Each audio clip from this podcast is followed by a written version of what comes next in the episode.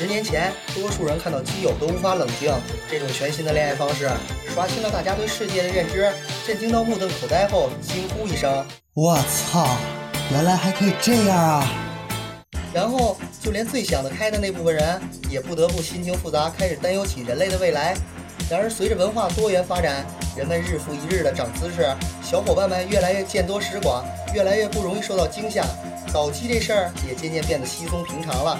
有道是：世界潮流浩浩荡荡，顺之者昌，逆之者亡。八蛋，猪狗不如啊！谁要是还拿他们来做新闻，那就是自甘堕落，就是迂腐不化，就是没有环球视野。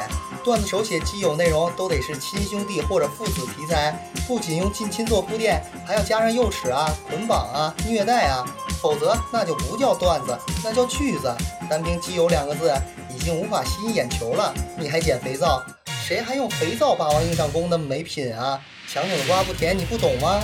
基友缺对象吗？缺爱慕者吗？缺圈子吗？随便抓个吸毒都搞基，你信吗？随便找个烤串的都同志，你服不？随便抓个放羊的都有基佬情节，你会不？还菊花残？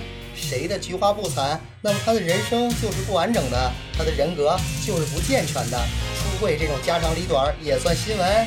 谁出柜出的好好的，突然回柜里，那才叫新闻呢。总之一句话，全世界基友站起来了。世界是属于你们的，整个浪都是你们的，不用瞎寻思。妥妥的。搞基的群众基础已经非常夯实了，就连商家都在推波助澜，海尔在网上做个新形象征集活动。网上现在太 open，哪儿还有好人啊？二次元宅、腐女、肥皂联盟、段子手，各种视节操为天敌的势力倾巢出动，不要钱，免费做，就是为了抒发下情怀。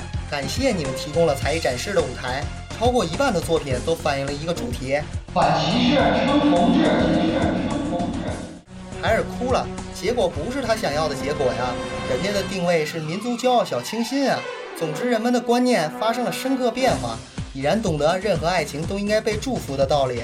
改革开放的最大受益人就是基友们了。再过几年，同性恋不仅是合法的，它还是必须的。异性恋因为太不 fashion 很老土，根本不配得到幸福。搞基才是高科技，搞基才是硬实力，搞基才是第一生产力。